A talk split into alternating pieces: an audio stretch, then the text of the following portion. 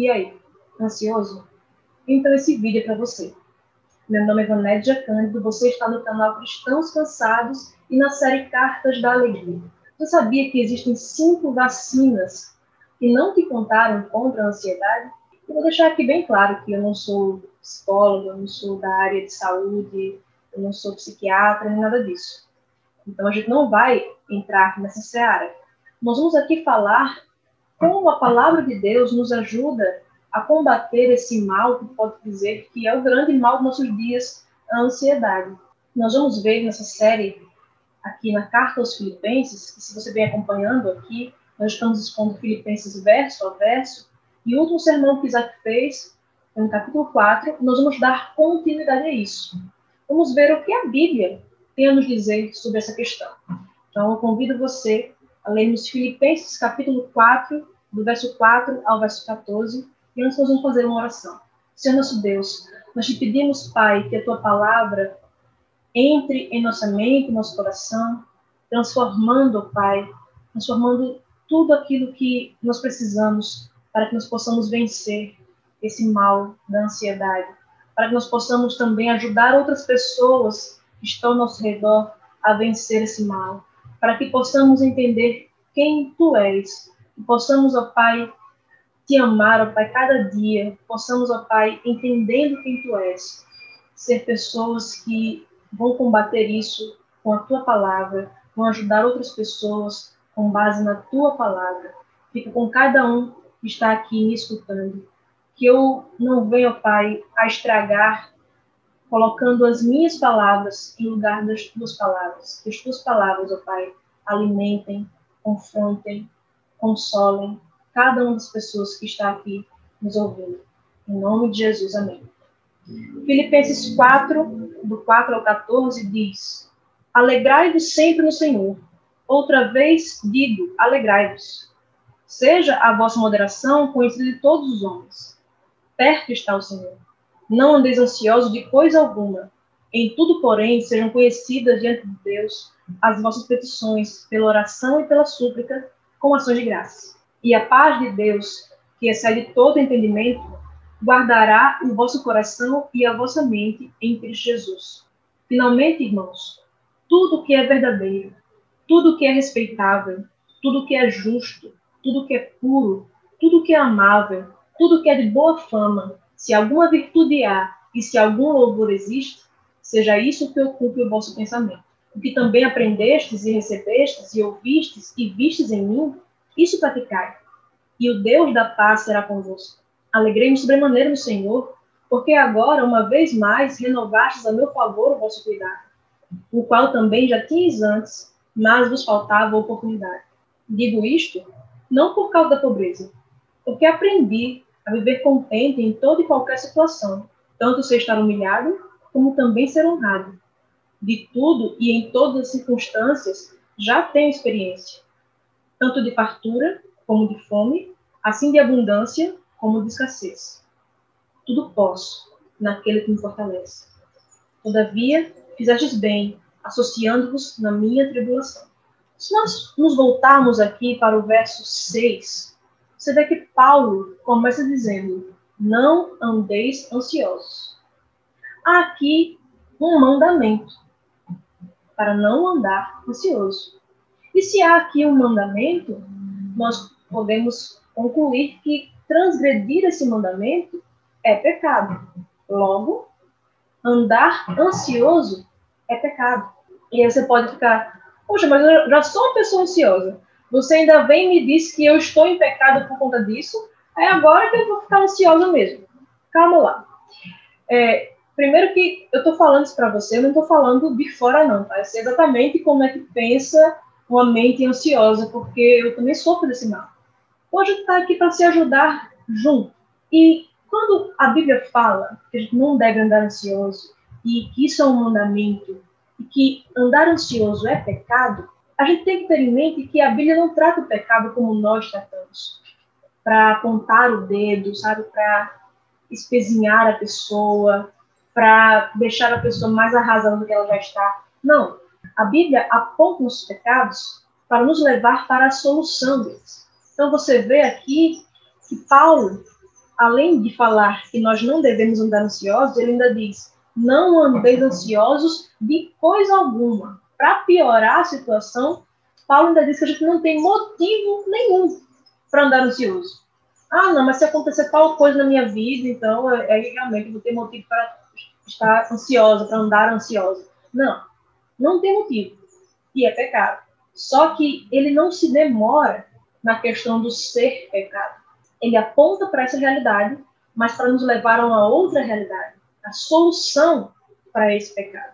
Então, Paulo, diferentemente do que muitas vezes nós mesmos fazemos hoje, que nós às vezes apontamos o pecado do outro, nos demoramos sobre o pecado do outro ou sobre os nossos próprios pecados, Paulo gasta muito mais tempo na solução.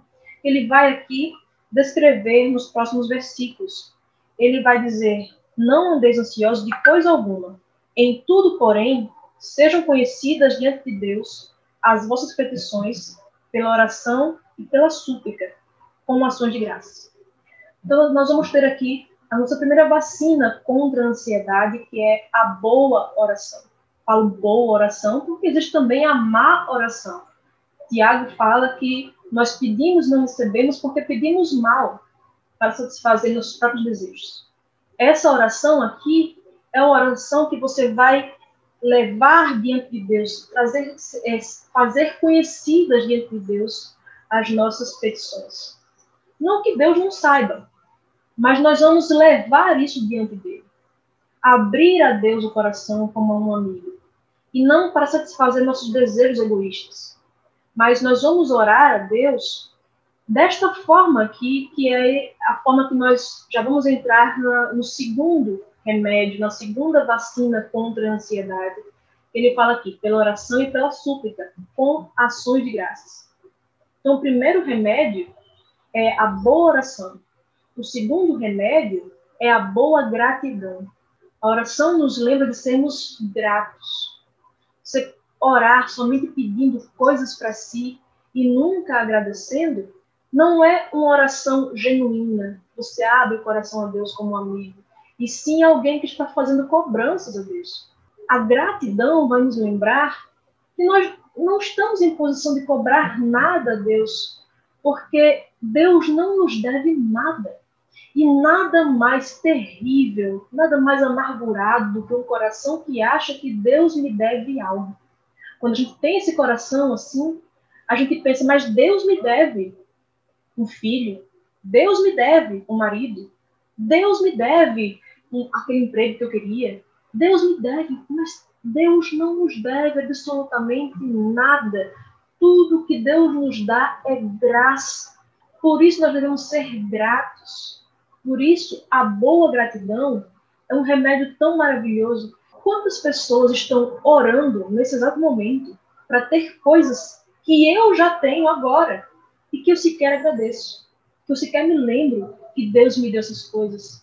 E aí meu coração fica eternamente amargurado porque eu acho que eu ainda deveria ter aquela coisa. Não, se eu tivesse tal coisa, aí sim eu seria feliz. Não, mas se eu tivesse aí sim eu seria feliz. Mas às vezes você tem aquelas coisas pelas quais você orou seu coração continua insatisfeito, porque o seu coração não aprendeu a ser grato. Claro que eu estou falando que a ansiedade sempre é porque você é ingrato, eu não estou falando isso. Existem causas biológicas, fisiológicas para a ansiedade, hormonais e tudo mais. A ansiedade é uma doença existe CID para isso, está catalogada na, né, na, entre as doenças para medicina. Então, não é uma coisa assim que você simplesmente, ah, é falta de Deus, falta de gratidão. Não, não é isso que a gente está falando. Mas que a gratidão vai nos ajudar sim muito. Se a gente tiver gratidão, não esquecendo que de também tratar isso de uma forma até mesmo talvez medicamentosa, se for o seu caso, né, uma coisa não anula a outra, porque a ansiedade é uma doença, mas também, como nós vimos aqui, é pecado. E onde termina a doença e onde começa o pecado é uma linha que a gente não. Eu não tenho condições de discernir isso na sua vida, às vezes nem mesmo na minha. A Bíblia coloca coisas que são pecado e que nós sabemos também que são doenças. Por exemplo, o alcoolismo é uma doença. Mas a Bíblia também coloca isso como pecado. De modo que eu preciso me tratar de uma doença, mas também preciso me arrepender do meu pecado, se eu, se eu vivo no pecado do alcoolismo. Com ansiedade, também pode ser a mesma coisa. Às vezes pode ser só doença, às vezes pode ser só pecado, às vezes um misto dos dois. Nós precisamos tratar isso das formas que Deus nos dá, com a sabedoria dos médicos, dos farmacêuticos, que de fato é, melhoram a nossa vida. E de fato, a ansiedade é uma bênção de Deus, em certo sentido. É uma forma de nós sobrevivermos nesse mundo de pecado. Porque se não tivesse, se a gente não tivesse nem um pouco de ansiedade, a gente estaria morto. Já pensou você estar no savana africana, você escuta um barulho no mato, e aí você pensa, ah, isso é besteira, não vou nem olhar porque eu sou uma pessoa muito relax. Uma pessoa muito zen, muito tranquila, não, isso é besteira, não vou nem ver. Vem um leão e come você. Então, é necessário que a gente tenha uma certa ansiedade para preservar a nossa vida. E, e, a ansiedade se distingue do medo nesse sentido, porque essa habilidade de formarmos cenários mentais alternativos, futuros, nos ajuda a nos proteger. O medo é uma ameaça presente, mas a ansiedade é acerca de uma ameaça futura. Então, se eu tenho um leão na minha frente, eu tenho medo porque tem uma ameaça aqui na minha frente, presente. Mas se eu escuto um barulho no mato, eu tenho ansiedade, eu preciso saber o que é aquele barulho para poder me defender. Então, meu corpo já começa a se preparar para a reação né, de, de, luta ou fuga. Então, a gente vai ter aquelas reações típicas da, da ansiedade, é, taquicardia, né, o, o coração bombeando sangue para os membros para que eu possa ou lutar ou fugir daquela ameaça. Isso é muito importante para a sobreviver. Mas a questão é que ninguém consegue viver nesse estado constante de alerta. É, impossível. A, a, mente não aguenta, o corpo não aguenta. Então, algo que é uma bênção de Deus para nós sobreviver nesse mundo de pecado, se tornou também uma grande maldição. E aí, a gente precisa tratar dessas coisas, mas também a gente precisa dizer que há formas de a Bíblia nos ajudar nisso. E uma dessas formas é termos gratidão por aquilo que temos. Então, se nós aplicarmos esses dois remédios, a boa oração e a boa gratidão, a gente vem aqui para o verso 7, que é quando Paulo fala: E a paz de Deus, que excede todo entendimento, guardará o vosso coração e a vossa mente em Cristo Jesus. Essa paz de Deus aqui não deve ser confundida com a paz com Deus, que é também um conceito bíblico, mas que não é a mesma coisa. Um é fruto do outro, mas são distintos. A paz com Deus é aquela paz que Paulo, o mesmo autor aqui da carta aos Filipenses, fala na carta aos Romanos, capítulo 5, verso 1. Justificados, pois, mediante a fé, temos paz com Deus. Uma verdade que a Bíblia nos traz é que nós, depois do pecado, entramos em inimizade contra Deus nós éramos inimigos de Deus. Só que no mesmo capítulo de Romanos 5, Paulo fala que veio um segundo Adão e ele nos fez agora ser amigos de Deus, porque ele deu sua vida por nós quando ainda éramos inimigos de Deus. E quando ele toma nossos pecados sobre ele na cruz, Deus pune o seu filho na cruz para não nos punir. E agora toda a aceitação que o filho tem diante do pai, eu que criei na obra do filho na cruz, tenho. Eu sou aceita por Deus por causa de Jesus. Então, por causa de Jesus, mediante a fé que eu tenho nele, agora não há mais inimizade entre eu e Deus, entre você e Deus. Há agora paz entre nós e Deus, se nós cremos naquilo que Cristo fez. Então, essa paz com Deus vai trazer a paz de Deus, que é essa paz aqui que Paulo fala que excede todo entendimento, que é não, não apenas a paz, a paz com Deus, que é essa quebra dessa inimizade, e agora a ponte entre nós e Deus foi restaurada, mas essa paz de Deus agora é a paz mental que eu vou ter decorrente disso. Decorrente de eu saber que agora não há mais inimizade entre eu e Deus. Ele fala que essa paz excede todo entendimento. Porque, de fato, é uma paz que. Imagina Paulo. Paulo estava preso. E ele tinha paz. Como eu já falei aqui, Paulo estava preso e geralmente você espera que uma pessoa que está presa receba consolo de quem está fora. Mas Paulo não, ele estava consolando quem estava fora. Porque era uma paz que excede todo entendimento. Como é que esse homem tem paz dentro de uma prisão? Não dá para entender isso. Excede, de fato, todo o entendimento. É muito fácil você falar em paz quando você está falando de um resort na praia, né? Quando você está falando de uma vida tranquila. Mas Paulo estava falando aqui de um momento de tribulação. Por isso essa paz excede todo entendimento. Quem é que entende uma paz dessa? Uma paz mesmo sob ameaça de morte essa paz com Deus, que vai gerar essa paz mental, essa paz de Deus, que Deus nos traz, ela acontece porque é dito aqui que Deus guardará o nosso coração e a nossa mente. Essa palavra aqui para guardará, Paulo pegou por empréstimo do, do meio militar. Ele dizendo que Deus vai colocar na porta da nossa mente, do nosso coração, um guarda armado para defender a nossa mente, nosso coração, de maus pensamentos, sabe? Então, nós precisamos deste guarda ali, nos protegendo, nos protegendo não só de, de ameaças externas, mas de nós mesmos, das nossas próprias más concepções, das próprias más ideias. Então, ele fala que esse guarda guardará o nosso coração e nossa mente em Cristo Jesus. Claro, porque é por causa de Cristo que nós temos a paz com Deus, que traz a paz de Deus, essa paz mental. E aí ele fala no verso 8, aquele que é o nosso terceiro remédio, terceira vacina contra a ansiedade. Ele diz: finalmente, irmãos, tudo que é verdadeiro, tudo que é respeitável, tudo que é justo, tudo que é puro, tudo que é amável, tudo que é de boa fama, se alguma virtude há, e se algum louvor existe, seja isso que ocupe o vosso pensamento. Então, o primeiro remédio é a boa oração.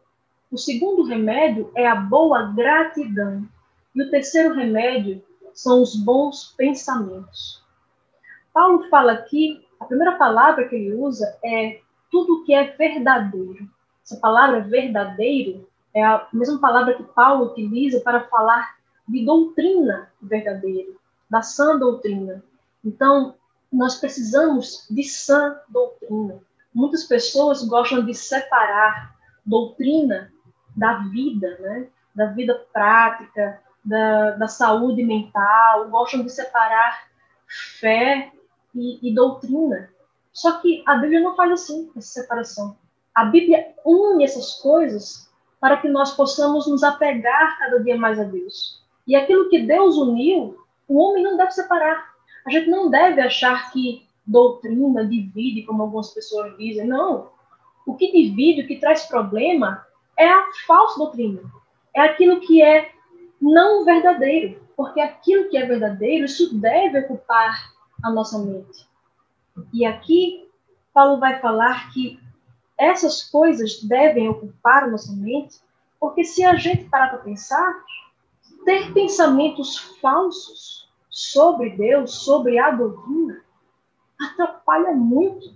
Pensa lá no povo de Israel, quando eles estavam clamando a Deus por comida, estavam ansiosos sobre o que iriam comer, e Deus manda para eles comida do céu. Veja, né, de sermos gratos. Eles estavam pedindo algo, né, e, e a gente às vezes pede coisas, recebe e não agradece, mas eles estavam pedindo algo, receberam e Deus deu uma instrução, que era a seguinte: colham somente aquilo que for suficiente para o dia de hoje. Para o outro dia, você colhe no outro dia. Colham somente o que for para aquele dia, com exceção do sexto dia, que você vai colher para aquele dia e para o outro dia. Deus já ensinou ali o povo com relação à guarda do sábado. Mas nos outros dias você vai colher só o suficiente para aquele dia. Mas aquele povo vivia imerso numa cultura de, de deuses egípcios. Né? E os deuses pagãos são temperamentais, são imprevisíveis. Um, um, dia eles estão bem com você, no outro dia eles acordam com a pá virada. E aí você que se vire para aplacar a ira desse Deus temperamental. Não só isso, mas o escravo no Egito sabia que se o seu senhor, se o seu feitor acordasse bem, ele teria um dia bom. O escravo não levaria tantas chicotadas. Mas se ele acordasse com a pá virada, aquele escravo iria apanhar bastante aquele dia, porque assim é o ser humano. O ser humano tem pensamentos, sentimentos que são oscilantes. E aí, imagina aquele povo transferindo esses pensamentos que são humanos, que são de deuses pagãos, para o Deus verdadeiro. Opa, Deus disse que ia mandar maná amanhã, mas aí, e se Deus não mandar, hein? Se Deus disse hoje que ia mandar porque ele estava de bom humor, e se amanhã não tiver de bom humor? Ele não manda, e aí? Eu fico como? O que, é que eu vou comer? O que, é que eu vou beber? O que, é que eu vou dar para minha família? Então é melhor me garantir, né? vou já aqui separar o meu para hoje, para amanhã, e aí pronto. As pessoas fizeram isso, o maná que ficou para outro dia apodreceu, ficou mal cheiroso, cheio de bichos, exceto quando eles guardavam da sexta-feira para o sábado, e aí não acontecia isso. Mas veja, por que o povo pensou assim em desobedecer a Deus e pegar para o outro dia? Eles tinham doutrinas erradas sobre Deus. Eles não tinham na mente deles aquilo que era verdadeiro sobre Deus. Que Deus é onipotente. Então, Deus pode, se Ele tem poder para continuar mandando maná amanhã e depois. E não só isso. Deus é onipotente e Ele é onisciente. Deus sabe todas as coisas. Sabe? Deus não, não vai ter uma falha no planejamento ali. Opa, hoje, para hoje faltou maná, porque faltou planejar alguma coisa aqui. Não, Deus ia mandar o maná. Se ele prometeu, ele ia mandar. Não só isso, porque Deus é onibenevolente. Deus é muito bom, muito misericordioso. Então, Deus ele, ele tem vontade de nos abençoar. Se a gente esquece disso, a gente vai viver ansioso quanto ao dia de amanhã. Por isso Jesus fala no Sermão do Monte, não andeis ansiosos quanto ao dia de amanhã, quanto ao que é vez de comer, beber, vestir, porque o Senhor sabe de todas as vossas necessidades. E ele diz: basta a cada dia o seu mal. Jesus, quando falou isso em Mateus 6, ele estava falando que muitas vezes a gente pensa que ah, eu, eu vou ficar ansiosa, como se isso fosse resolver alguma coisa. Ele fala: olha, os pássaros. Eles não, não semeiam, não colhem, não ajuntam celeiros, mas o Pai Celeste cuida de todos eles. Por que você vai andar ansioso? E aí, como Spurgeon disse, a ansiedade de hoje não resolve o problema de amanhã. Ela só tira a paz de hoje. Então a gente deve colocar a nossa mente nesses bons pensamentos, que eles que vêm por meio da boa oração, da boa gratidão, sabe? O mesmo pregador Spurgeon disse que nós deveríamos é, batizar nossos nossos pedidos, nossos anseios, nossas ansiedades nas águas, sabe? É, é, afogá-las em nome do Pai, do Filho e do Espírito Santo. E aí, quando elas ressurgissem, elas surgiriam como orações. A gente viver em constante oração, em constante conversa com Deus, isso deve ocupar a nossa mente. Para que a gente pare de pensar besteira, sabe? Muitas pessoas colocam assim: olha, um tratamento contra a ansiedade é você pensar menos. Você pensa demais. E, e de fato, uma das características da ansiedade é você pensar muito. Então você começa a formular mil modos de como aquilo pode dar errado e você fica ansioso. Né? Mas aí as pessoas dizem, olha, a forma de você fazer isso é pensar menos. Pense menos, fique zen, esvazie sua mente.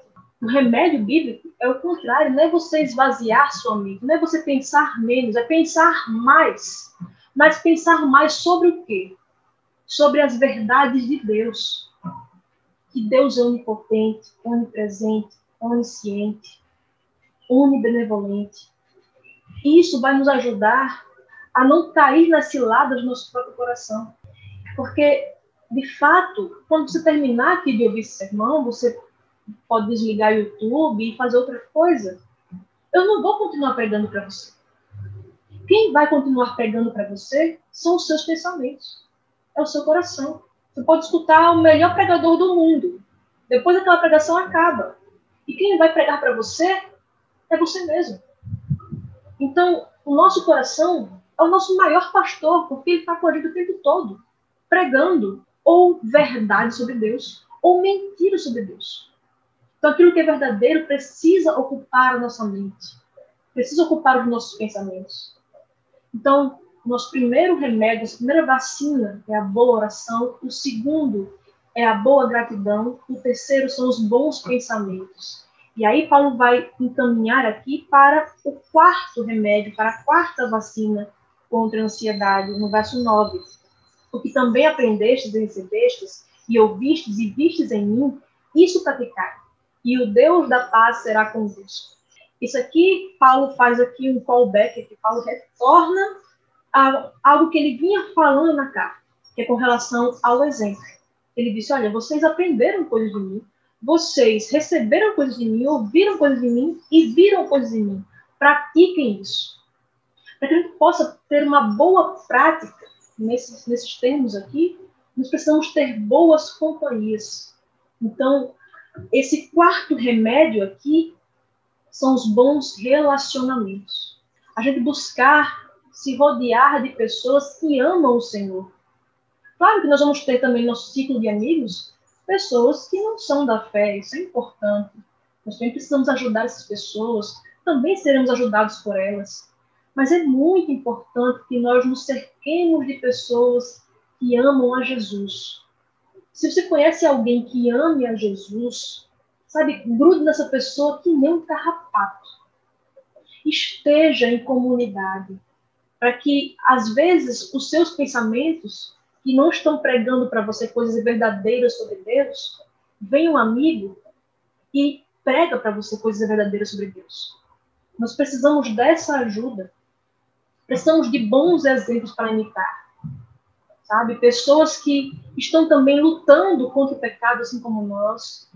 E elas podem nos ajudar, nós ajudamos essas pessoas também. Então, os bons relacionamentos são muito importantes na luta contra a ansiedade. E muitas vezes, quando nós estamos ansiosos, é fácil nós tendermos a nos isolar. Algumas pessoas são assim.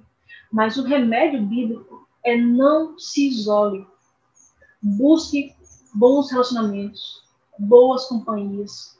Busque uma boa comunidade de fé para que você possa congregar, para que você possa estar ali em contato uns com os outros. Agora, na pandemia, isso ficou mais difícil, mas busque manter esses relacionamentos da forma que você puder de formas virtuais ou o que for, mas busque estar em contato com as pessoas, busque conversar, busque se abrir, busque contar dos seus problemas, sabe? E isso é grande, grande ajuda para que a gente possa combater a ansiedade. Então, o quarto remédio, os bons relacionamentos. E aí Paulo vai para o verso 10, em que ele diz: Alegrei-me sobremaneira no Senhor porque agora, uma vez mais, renovastes a meu favor o vosso cuidado, o qual também já tinhas antes, mas vos faltava oportunidade. Ele fala aqui que ele se alegrou sobremaneira no Senhor. E Paulo usa essa palavra aqui várias vezes na carta. Por isso que é também conhecida como a carta da alegria. Ele disse que ele se alegrou sobremaneira, mas não uma alegria qualquer. Ele se alegrou no Senhor. Ele se alegrou por causa das coisas que o Senhor fez com que aquelas pessoas ali em Filipos fizessem em relação a Paulo. Ele se alegrou porque eles renovaram é, em favor de Paulo o cuidado dele. Então, veja como é importante esse quarto remédio, que são os bons relacionamentos. Isso alegrou sobremaneira a Paulo. Essa alegria de Paulo estava depositada não naquilo que as pessoas podiam fazer a Paulo. Porque muitas pessoas prejudicaram Paulo, mas ele se alegrava mesmo assim porque essa alegria estava no Senhor. E aí, quando você pega aqui e volta lá para o primeiro verso que a gente leu, e que a gente não falou deles, que eu deixei para falar agora, esses versos 4 e 5. Paulo fala que a primeira palavra do verso 4 é alegrei-vos. Alegrai-vos sempre no Senhor. E ele repete: Outra vez vos digo, alegrai-vos. Essa alegria aqui no Senhor é uma alegria que é a despeito de qualquer coisa. Essa é a alegria do Senhor. Quando Paulo fala, por exemplo, lá no Salmo 24, que o Senhor é meu pastor e nada me faltará, ele tinha alegria, ainda que ele andasse no vale da sombra da morte. Então, esse quinto remédio, nosso quinto e último, quinta e última vacina contra a ansiedade, essas vacinas aqui, é, você pode, você deve administrá-las todas de uma vez, tá? É, essas vacinas faz, é, essas coisas, você tem que tomar uma só, né? Aqui toma todas, certo? Todas essas vacinas aqui vão ser muito importantes. E essa vacina, que essa quinta vacina, é aquilo que Paulo fala no verso 11. Digo-vos não por causa da pobreza, porque aprendi a viver contente em toda e qualquer situação. Esse quinto remédio aqui é o bom contentamento. Nós estarmos contentes com qualquer situação. Se nós estivermos andando em pastos verdejantes ou se estivermos andando no vale da sombra e da morte. Sabe? Essa alegria aqui é uma alegria que independe das circunstâncias. Isso é o contentamento. O contentamento é você andar contente em toda e qualquer situação.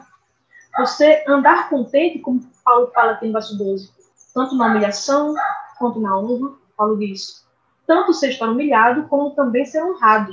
De tudo e em todas as circunstâncias já tem experiência, tanto de fartura como de fome, assim de abundância como de escassez. Paulo está falando aqui que, olha, ainda que eu ande no vale da morte, não temerei mal algum, porque tu estás comigo. A tua vara e o teu cajado me consolam.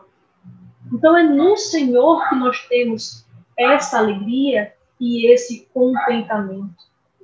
Sabe? É porque eu sei que o Senhor está comigo, que agora eu vou me alegrar a despeito das circunstâncias. E ele fala no verso 5: Seja a vossa moderação conhecida de todos os homens. Perto está o Senhor. Essa moderação aqui é a mesma coisa que sobriedade.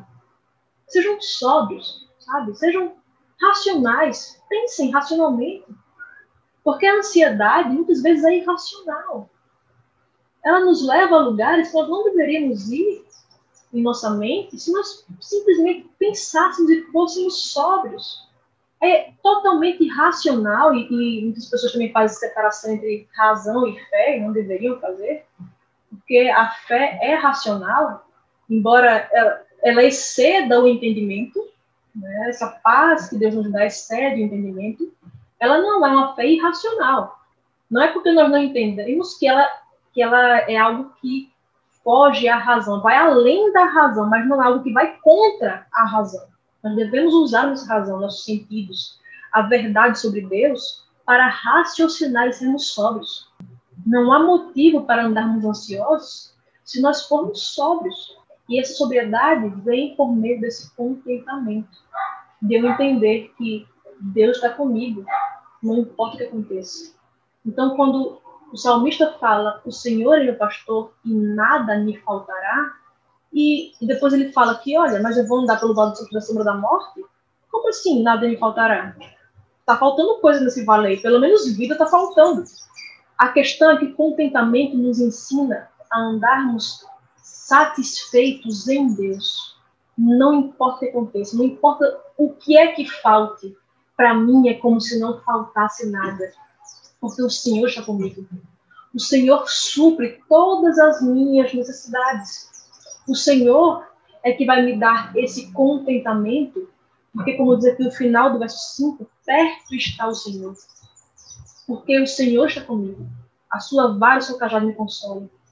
Deus não está longe, Deus está perto de nós. Quando a gente entende isso, a gente vive nesse estado aqui que Paulo disse, que ele tanto passou por tribulação, por, por nudez, por honra, sabe, por bonança, mas ele estava contente no Senhor. E aí chega naquele verso que você deve ter aí um pano de prato na sua casa, deve ter esse verso, né? Sempre ali naquelas para-choque de caminhão e tudo isso que é o verso 13 aqui do capítulo 4, que diz: Tudo posso naquele que me fortalece. E muitas vezes a gente utiliza esse verso de uma maneira que Paulo não utilizou. A gente utiliza esse verso para dizer assim: olha, é, você está passando por uma doença, você vai ficar curado, porque você tudo pode naquele que lhe fortalece. Então você pode ficar curado. Você está passando por desemprego, então você pode conseguir aquele emprego dos seus sonhos. Porque está escrito tudo posso naquele que fortalece. Só que Paulo não falou isso nesse sentido. Veja, Paulo estava onde? Estava preso. E em nenhum momento ele usou esse verso para dizer assim: eu posso ser liberto da cadeia, porque tudo posso naquele que me fortalece. Não.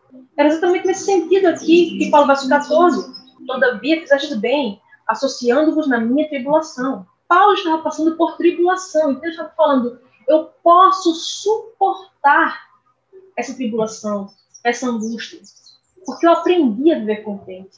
Sabe? O contentamento é algo aprendido também. Tem pessoas que pensam assim que a fé cristã é uma coisa muito mais de, de personalidade. Ah, porque aquela pessoa ali é uma pessoa muito calma, então ela é uma pessoa, uma cristã exemplar, porque ela é calma, porque, sabe, é fruto da personalidade dela, e a pessoa acha que isso é, é cristianismo. Não necessariamente. A fé cristã é algo que é aprendido todos os dias. Paulo disse, ele mesmo falou que ele precisou aprender a viver contente em toda qualquer situação. Essa pandemia me ensinou a aprender a viver contente em toda e qualquer situação. Os problemas da vida nos ensinam a viver contente em toda e qualquer situação. Por isso, tudo nós podemos suportar em Deus que nos fortalece. Sabe, se você está precisando de força, você está precisando de, de suportar aquilo. Não é que você vai sair daquilo necessariamente. Deus pode livrar daquilo? Pode. Mas a promessa não é essa. A promessa é que, ainda que você esteja passando por tribulação, ainda que você passe pelo vale do Senhor da morte, Deus vai estar perto. Deus vai te dar condições de suportar aquilo. Certa vez, meu, meu esposo estava na igreja, a gente estava numa igreja e meu esposo pediu oração pelo pai dele, que estava internado. E aí a pessoa que estava ali dirigindo os momentos de oração falou assim: Olha, pode ficar certo que seu pai vai ficar curado, porque está escrito: tudo posso naquele que me fortalece. Então tenha certeza, tenha fé que seu pai vai ficar curado. No outro dia, pela manhã, o pai do meu esposo morreu. Agora, imagine se ele fosse de fato dar crédito àquilo ali. E a gente não está aqui julgando a boa intenção da pessoa que falou isso. Só teve a melhor das intenções de consolar. Só que acho que consolar com as nossas palavras muitas vezes atrapalha, sabe? As palavras de Deus são muito mais, são um consolo muito melhor do que qualquer bela palavra que eu possa dizer. Deus não nos consola dizendo, você vai se livrar desse sofrimento. Ele nos consola dizendo, eu estarei com você em meu sofrimento. E aí, seu marido, a gente já sabia, né, da interpretação correta desse verso e tudo mais, gente, durante muito tempo a gente não sabia, a gente usou errado esse verso também, mas a gente já sabia naquela época que isso não, não abalou em nada ele.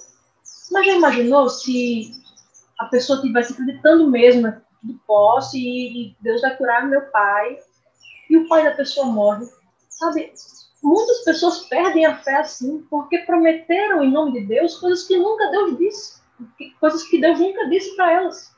Meu, meu esposo tem um colega de trabalho assim, o filho dele doente e ele membro de dessas igrejas que promete tudo, né? Promete cura e tudo mais. E ele disse: seu filho está curado. As pessoas falaram isso para ele e ele esperou que o filho dele fosse curado. E o filho dele morreu. Hoje em dia, esse homem tem ódio da Bíblia, de, de igreja e tudo isso. Porque prometeram em nome de Deus coisas que Deus nunca disse. A gente tem que ter muito cuidado com isso. Para não nos render o título de falsos profetas que prometem e falam em nome de Deus coisas que Deus nunca falou. Mesmo com as melhores intenções. Mas que a nossa intenção seja sempre consolar por meio da palavra, o consumo da palavra é muito melhor. E aí nós muitas vezes queremos sempre o tudo posso, como disse C.S. Lewis. Queremos o tudo posso e nos esquecemos daquele que nos fortalece. Nós queremos o poder que Deus pode nos dar, mas não aquele que nos fortalece, aquele que dá o poder. E aí nós vivemos um, uma fé cristã totalmente deturpada. Não abrigamos nossa mente pensamentos verdadeiros sobre Deus e acabamos num mar de ansiedade que poderia talvez ser evitado se nós observássemos esses remédios aqui. A gente não quer aqui trazer uma, uma panaceia, trazer um, um remédio milagroso e você vai ficar sem ansiedade para sempre. Talvez você tenha que lutar contra a ansiedade pelo resto da sua vida. Mas a promessa de Deus é que você pode suportar tudo isso, porque Deus lhe fortalece. Você pode suportar a perda, você pode suportar a morte, você pode suportar qualquer coisa que apareça em sua vida, porque Deus está perto. E aí, eu vou encerrar com uma história que sempre toca meu coração quando me lembro. É a história de um homem que ele era um homem muito bem sucedido na cidade de Chicago, lá em 1870 e pouco. E esse homem muito bem sucedido se converteu à fé cristã. Seu nome era Horatio Spetton. Ele se converteu fruto de uma cruzada evangelista do, do grande evangelista Moody. Dwight Moody pregou, e esse homem ouviu, e ele aceitou Cristo. Ele começou a seguir a Cristo. E ele ia muito bem na sua vida. Só que um dia, em 1871, houve um grande incêndio na cidade de Chicago que queimou dois terços da cidade. Foi o maior incêndio da história americana. E esse homem perdeu grande parte dos seus bens naquele incêndio. Ele tinha escritório de advocacia lá em Chicago e tudo pegou fogo. E esse homem viveu uma vida cheia de percalços. Pouco tempo depois disso, o seu filho, Orator Jr., morreu vítima de escarlatina. E dois anos depois desse acontecimento, do incêndio, ele colocou sua mulher e suas quatro filhas num navio rumo à Europa, onde eles iriam se encontrar com o evangelista Moody e muitos esposados. Ele mandou sua família na frente do navio, enquanto ele resolvia algumas coisas do negócio em Chicago. Só que esse navio nunca chegou ao seu destino na Europa. No meio do caminho, navio em que a esposa de Horatio e suas quatro filhas, Anne, Bessie, Meg e Taneta, esse navio se chocou contra um navio de ferro e ele afundou no oceano. Chegou um outro navio, resgatou alguns sobreviventes e foi para Nova Inglaterra. Lá, a esposa de Rachel mandou para ele um telegrama e, e, quem conhece telegrama, né? as pessoas hoje em dia não são muito jovens não conhecem isso, mas telegrama era uma correspondência que você mandava com o mínimo de palavras possíveis. E ela mandou um telegrama dizendo para ele assim: salva sozinho. Naquele momento, Rachel entendeu que sua esposa estava bem, mas suas quatro filhas estavam depositadas no fundo do Atlântico. E ele pegou um navio para se encontrar com sua esposa. No meio da viagem, os tripulantes comentaram entre si que ali havia sido o local do choque daquele navio em que estava a família de Rachel. Naquele momento, Rachel começou a compor aquela que aquele que é um dos hinos mais memoráveis de toda a inologia cristã, um dos meus hinos preferidos, It is well with my soul, que em tradução livre é Tudo está bem com minha alma, e que nas traduções dos hinários em português se tornou Sou feliz ou Sou feliz com Jesus. E o hino começa falando que, embora eu possa gozar mais doce paz, ou possa acontecer coisas horríveis na minha vida, ainda assim, tudo está bem com minha alma. Ainda assim, eu sou feliz com Jesus. É isso que o contentamento nos traz. Não importam as circunstâncias. Essa palavra, inclusive, contentamento, que vem da palavra autarquia, era a palavra que era usada para quando uma cidade subsistia com recursos próprios. Então, o contentamento significa que nós vamos subsistir mesmo que as coisas ao redor não estejam bem. Uma cidade que era uma autarquia sobrevivia mesmo que outras cidades não lhe mandassem recursos. Mesmo que nós não tenhamos recursos externos, no meio exterior, tudo vai estar bem no nosso interior. Nós vamos ter paz de alma, nós vamos ter a paz de Deus, porque o Senhor está perto de nós, porque o Senhor nos, nos dá a abertura de conversarmos com Ele como um amigo por meio da oração. O Senhor nos dá bênçãos para que nós sejamos gratos. O Senhor enche nossa mente de bons pensamentos, de verdade acerca dele. O Senhor enche nossa vida de bons amigos, de bons relacionamentos, para que nós possamos nos apegar ainda mais a Ele por meio de pessoas que também o amam. O Senhor enche nossa vida de contentamento. Então, que esses quatro, esses cinco remédios, essas cinco vacinas que não te contaram contra a ansiedade, a boa oração, a boa gratidão, os bons pensamentos, os bons relacionamentos e o bom contentamento possa estar presente na nossa vida hoje, sabe? Ainda que tudo pareça estar dando errado na nossa vida, não há motivos para andarmos ansiosos, porque Deus está conosco, Deus está presente, Deus está perto. Que, que isso acalente nosso coração, que nos momentos de ansiedade você possa se lembrar de quem Deus é, da bondade de Deus, da sabedoria de Deus, da grandeza de Deus, do poder de Deus, você possa se apegar a esse Deus, você possa usar isso na sua luta contra a ansiedade, você possa se apegar a pessoas ao seu redor, não se isolar, que você possa andar constantemente com Deus, até o dia em que Deus de fato estará perto, em que Deus de fato virá para nos buscar, nos livrar de toda ansiedade, de toda dor, e nos dar contentamento constante, pleno. Porque não só dentro de nós vai estar em paz, como fora, na perfeição celeste, na perfeição da nova terra. Deus será aquilo que nós precisamos que Ele seja hoje. Deus suprirá todas as nossas necessidades. Que Deus nos abençoe.